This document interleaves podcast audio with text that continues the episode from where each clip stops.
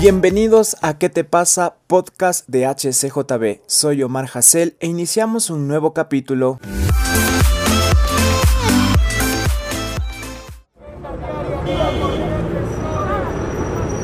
Estamos en un nuevo capítulo de nuestro podcast ¿Qué te pasa? Podcast de HCJB y tenemos unos invitados muy muy especiales. Ellos son Dani Ibarra y Eli García. Dani es socio fundador de Fundac. Eli García también trabaja con Fundac y también con Aliento en las calles y algunos ministerios haciendo bastante ministerio en las calles donde es difícil llegar. Quiero presentarles cómo estás Dani, cómo estás Eli, bienvenidos. ¿Qué tal, mi amigo? Muchísimas gracias y un saludo a todos. Gracias por, por esta invitación y para gracias también por la oportunidad de poder nosotros compartir esto con, con todos los que escuchan este podcast. Y nada, o sea, agradecido con Dios primero porque Él ha sido el que ha ido poniendo tanto a las personas como a todo lo que se necesita para poder seguir realizando nuestro trabajo con tanto con niños, niñas, adolescentes y sus familias. Hola, mucho gusto. Gracias por este espacio. Les saluda Eli y les agradecemos por, por escucharnos en este tiempo. Para nosotros es un gusto que estén acá y nos cuenten un poquito de todo lo que hacen porque realmente es muy especial. Y quiero empezar con Eli porque yo he visto su trabajo con niños, cómo se viste de payasito. Ella es capaz de todo con tal de estar ahí con los niños. ¿Por qué nació esto en tu corazón de trabajar con niños, Eli? Eh, es algo que yo lo tenía desde pequeña. Mi mamá siempre recuerdo que ella me decía, yo quiero que estudies para parvularia o para maestra. Mi mamá ya vio ese don en mí y al, cuando yo llego a Cristo, yo no encontraba cuál era mi lugar perfecto, la verdad. Y tengo algo que no sé si tú también has visto que en cada evangelismo que estamos, yo vengo agarrado un bebé. Se me pegan los niños. Ahí nació todo cuando me di cuenta que era con los niños tengo la facilidad, eh, nos pegamos mucho con los pequeños. Mis ideas son bailar, son hacerles jugar, pintar y cosas así. Y nace la idea de primero era un, un conejito, luego también fui una muñequita, hasta que mi mami me dijo, no, yo te voy a hacer un traje de payasito. Es el mismo traje de payasito que lo utilicé cuando era pequeña. Y ahí nace la idea del payasito Maicito. El payasito Maicito es en honor a mi primera hija. Ella se llama Mayerly, pero en la familia le decimos Maicito. Entonces ahí voy como el payasito Maicito. Wow, con razón ya entendemos más del payasito y es muy bonito todo lo que Dios te ha dado y ese trabajo con los niños, cómo se te pegan, cómo cantan juntos. De hecho, Eli es capaz de hacer que los niños aprendan las canciones de rap o de trap así al 100%, así que es un trabajo garantizado.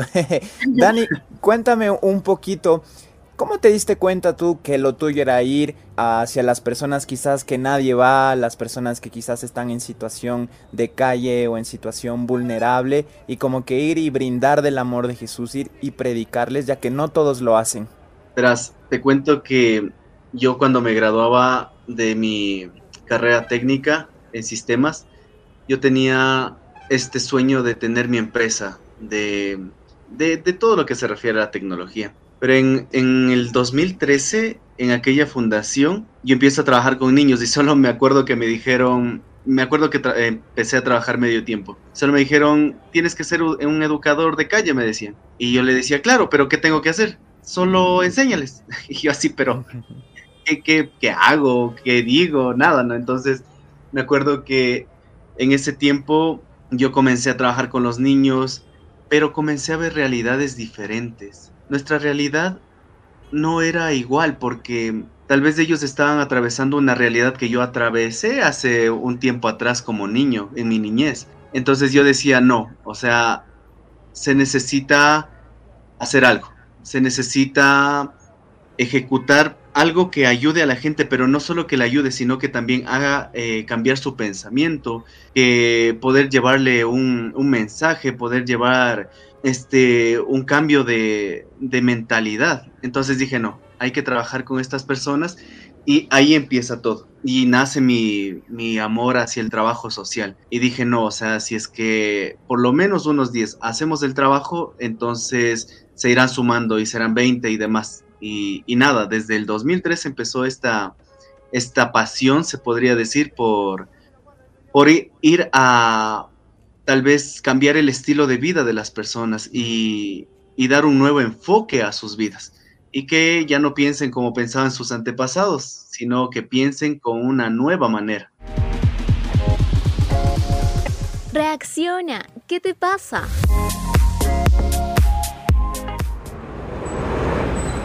Sea que son ya 10 años, Dani, en esta aventura de vida de obedecer a Dios y de ir y repartir el amor de Jesús a personas que quizás a la mayoría les pase por alto, ¿no? Como que no, no tomamos en cuenta o, decimos, no, no va conmigo. Y es como que dices, uy, si no va contigo, ¿quién va a ir a ellos? ¿Quién va a compartir de ese amor? Y justamente de esto, Dani, viene el ser socio fundador de Fundac, que es una fundación cristiana Camino a Sion.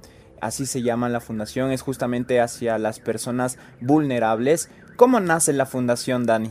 Verás, te cuento mismo que nosotros empezamos más o menos en 2014 con mi hermana mayor, Guadalupe, que es también socio fundador de, de esta organización y empezamos con chicos drogodependientes. Mm. Empezamos a trabajar con chicos drogodependientes tratando de que ellos dejen la calle, de que ellos este, eh, utilicen bien su tiempo y obviamente lo hacíamos con el Ministerio de Monte también.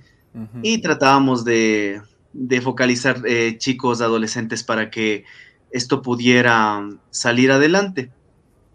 Pero eh, después cada quien tuvo que ir a su propia organización y como el tiempo ya no se daba, entonces el proyecto se quedó ahí por, falta de recursos y también por falta de tiempo.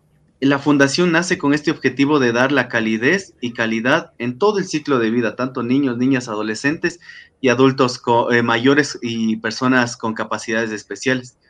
Entonces, este, esto así nace eh, Fundac, pero te cuento que Fundac eh, nace apenas como una fundación de hecho y derecho en el 2021, pero nosotros hemos llevado trabajo desde el 2014 hasta la fecha.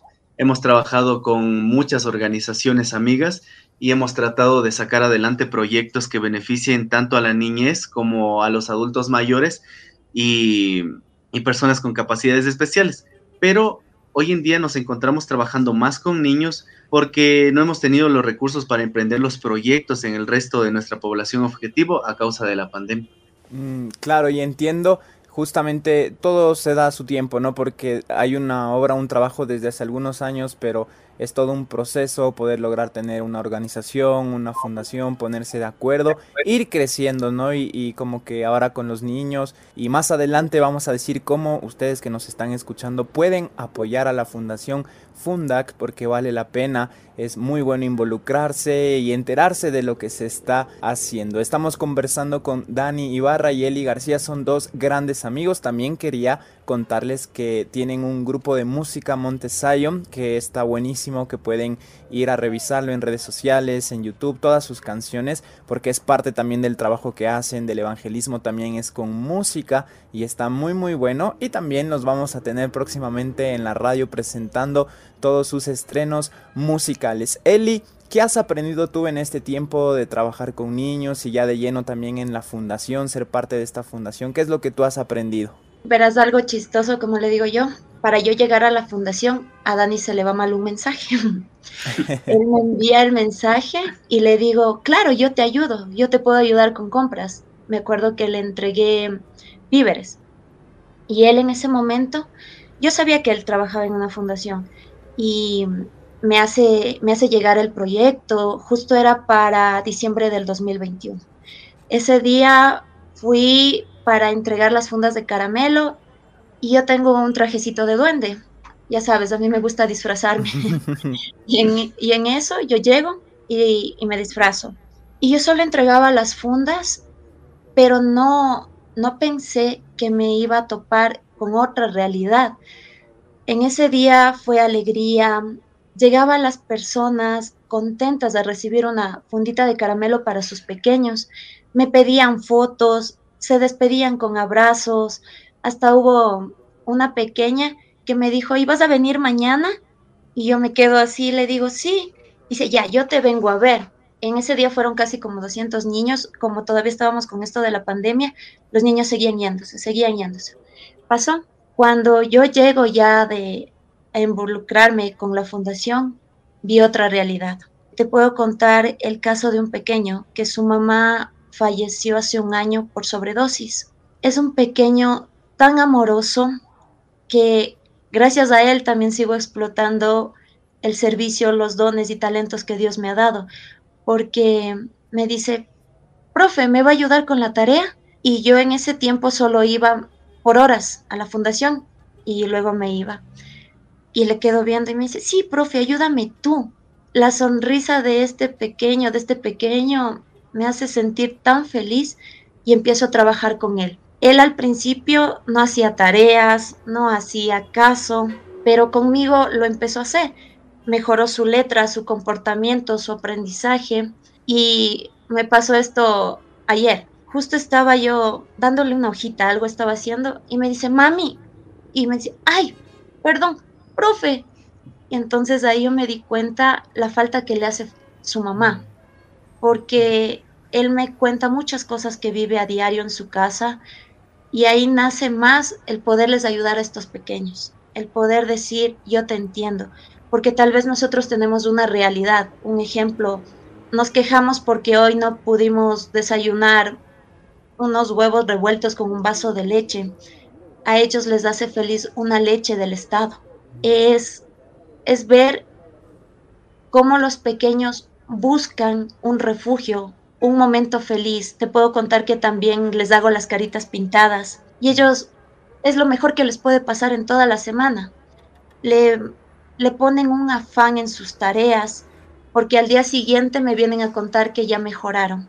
Te puedo decir que el trabajar con esto, eh, con los niños ha sido de gran bendición para también poder seguir acercándome más a Dios y que Dios sea que me muestre qué tengo que hacer con ellos para poderlos seguirlos apoyando, empujando, como yo digo, pequeños empujocitos que tal vez en un tiempo van a dar frutos y confiamos porque vamos de la mano de Dios. Reacciona, ¿qué te pasa?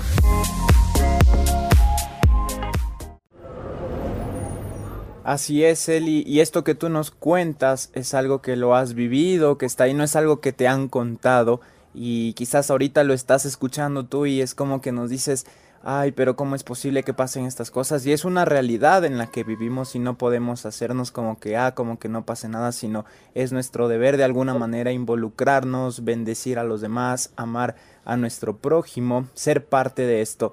Dani, ¿Cómo se puede ayudar a la población vulnerable y cómo se puede ayudar a la fundación? ¿Qué necesita la fundación si alguien quiere involucrarse?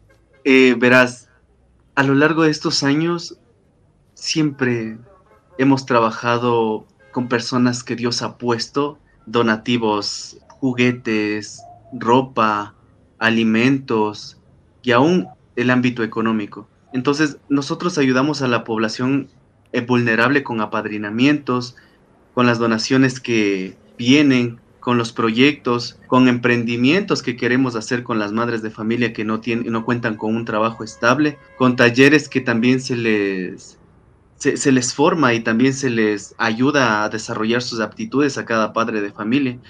Eso es lo que hacemos, eso es lo que tratamos de hacer. Y una vez escuchaba que nosotros cuando nos unimos nuestras voces se escuchan más fuerte, pero mientras estamos todos separados, vamos a escucharnos de manera individual.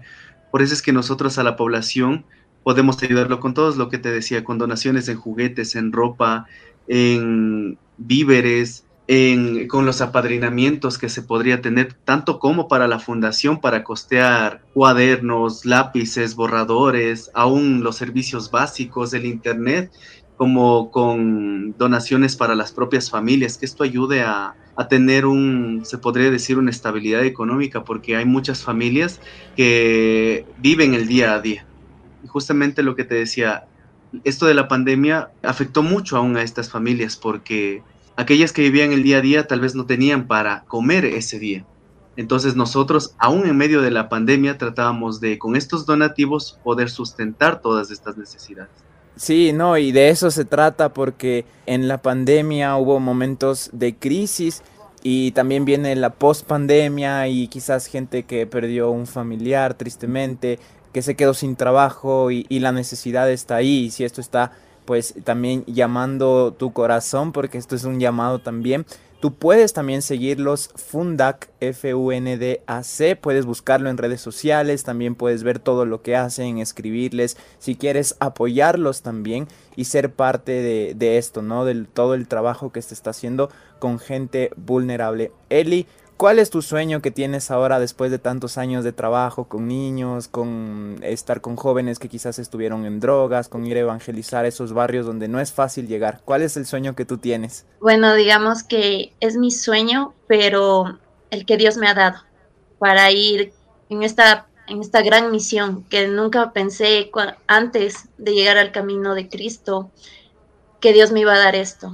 El sueño que yo tengo es poder seguir ayudando a estos pequeñitos adolescentes y con nuestros testimonios seguir impactando vidas, poder causarles una sonrisa, poder ser ese apoyo para que sigan estudiando, para que de aquí en unos 10 años regrese alguien y nos diga, soy un profesional gracias a ustedes, pero que pueda haber reflejado ese amor de Cristo en nosotros, que puedan llegar las personas necesarias, tanto como educadores, como voluntarios, como padrinos también, para que el sueño siga creciendo, porque nosotros entendimos que no era un sueño de nosotros, era el sueño que Dios nos dio para cumplirlo, que podamos seguir impactando a más familias, que podamos seguir llegando con una pequeña semillita para las familias que están pasando una difícil situación y puedan sentir un apoyo en, en la fundación y puedan acercarse, que los niños culminen sus estudios, que los adolescentes no tengan que recurrir a las drogas, al alcohol, porque es muy difícil lograr sacarlos de ahí. Tengo el caso de, un muchacho que, se, que se está desviando, te puedo decir que se está desviando, pero le estamos haciendo contención, dándole apoyo. Él también, sus papás le dan todo, pero no están presentes y yo le digo, vente, vente acá. Y me dice, ¿qué vengo a hacer? Le digo, ven a conversar, ven, estemos aquí juntos un ratito, a ver, cuéntame tu día. Y él empezó a llegar, hasta que un día le veo y me dice, ¿y ahora qué vamos a hacer? Me dice, ¿te ayudo a hacer esto? Le digo, sí, ven, ven, y que él pueda sentir un refugio. Y, y ahí fue donde yo le pude compartir. Le dije, ¿sabes qué? Una cosa, a veces la calle nos muestra todo lo bonito, todo lo mejor, pero después vienen las consecuencias. No tomes decisiones apresuradas. Y si dices que no quieres estar en la casa, vente acá. Aquí, aunque sea, nos vamos a reír por algo. Ay, sí, sí, sí, Eli. Gracias por decirme eso. Y anhelo de todo corazón y seguimos orando por muchos pequeños y por muchos adolescentes, que Dios sea tocando su corazón y tanto individual como familiar, para que Dios haga la obra en cada familia y no sean chicos de la calle, sino sean chicos con un testimonio de, avance y que tengan, como te digo, algún día que regresen y digan gracias por habernos impulsado y ahora estamos aquí siendo profesionales. Reacciona, ¿qué te pasa?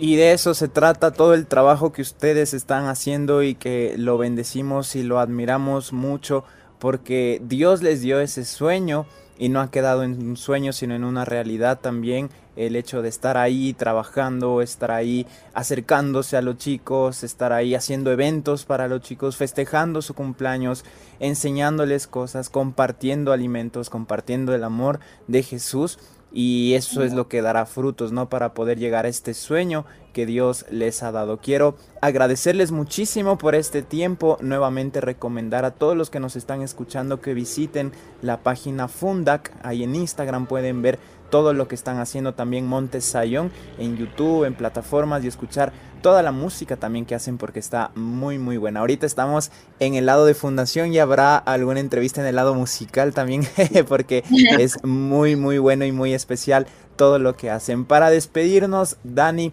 quisiera que tú, como tú lo sientas, ¿Cómo podemos despertar en los demás el amor al prójimo? ¿Cómo podemos despertar el hecho de preocuparnos por las personas vulnerables, por las personas que vemos en la calle, por los chicos que quizás han tomado malas decisiones y están en drogas? ¿Cómo despertar ese amor hacia los demás para que nos importen y no pasarlo por alto? Yo diría en el mismo punto en el que yo empecé, entender que no vimos no vivimos la misma realidad y que muchos necesitan ayuda. Justamente hoy nos decían que ayudar a otros a alcanzar la victoria es lo que nos ayuda a nosotros a relacionarnos de mejor manera. Entonces, yo les diría que también es como el, e, es el eslogan de la fundación, de lo que dice Mateo 20:28, un extracto, dar de gracia lo que hemos recibido por gracia. Porque en muchas ocasiones nosotros hemos recibido tanto de Dios, pero solo lo, lo tenemos nosotros. Pero ahí viene la pregunta, ¿y qué hacemos por los demás? ¿Y qué hay del resto? ¿Qué hay de quien necesita? ¿Qué hay de aquel que vino? Eh, ¿Qué hay de, de, de aquello que Dios nos manda hacer? Que no vinimos, que aún el Hijo eh, de Dios no vino para ser servido, sino para servir, para dar su vida en rescate de muchos. Perdón, ese era Mateo 2028. La, la otra de dar por gracia me equivoqué. Sí, eh, la, la de dar por gracia, por favor, esa está en Mateo 10, 8. Entonces, es simplemente eso. Si nosotros, es lo que nos ha enseñado nuestro pastor del ministerio, si nosotros no vivimos para servir, no servimos para vivir. Y es justamente esto, entender que no todos vivimos esta realidad y que debemos, eh, una realidad, sino que vivimos diferentes realidades y que debemos dar de gracia lo que hemos recibido por gracia. Y esperamos que con este episodio de ¿Qué te pasa? del podcast junto a ustedes, pues tú puedas despertar y decir, tengo que servir, tengo que amar a los demás, estoy joven o tengo esta edad y me presto para eso porque de eso se trata. Uno siempre piensa, voy a ir a bendecir a los demás y en el momento de ayudar a alguien, tú terminas siendo muy bendecido y, de dejarte usar como herramienta para Dios para compartir ese amor de Jesús. Así que Muchísimas gracias. Nuevamente les repito, Fundación Fundac. Ahí pueden encontrarlos en redes sociales y ser parte también de todos los proyectos que tienen. Gracias. Muchísimas gracias, también. Y sabes que algo que quiero dejarles es que uno de los sueños de la fundación es poder abrir en Quito y a nivel nacional muchos centros de protección y atención integral para niños, niñas y adolescentes. Un servicio de calidad en el cual, en el cual pueden recibir salud, alimentación, protección, ayuda psicológica y talleres para que puedan ellos sobresalir. Y nada, o sea, que estos centros sean de referencia en todos los sectores y que los niños acudan a los mismos para pedir ayuda no solo económica, sino emocional y espiritual. Excelente y de seguro Dios los va a llevar a eso. Vamos a estar no solo orando, que obviamente es con oración, pero también apoyando para que esto se dé.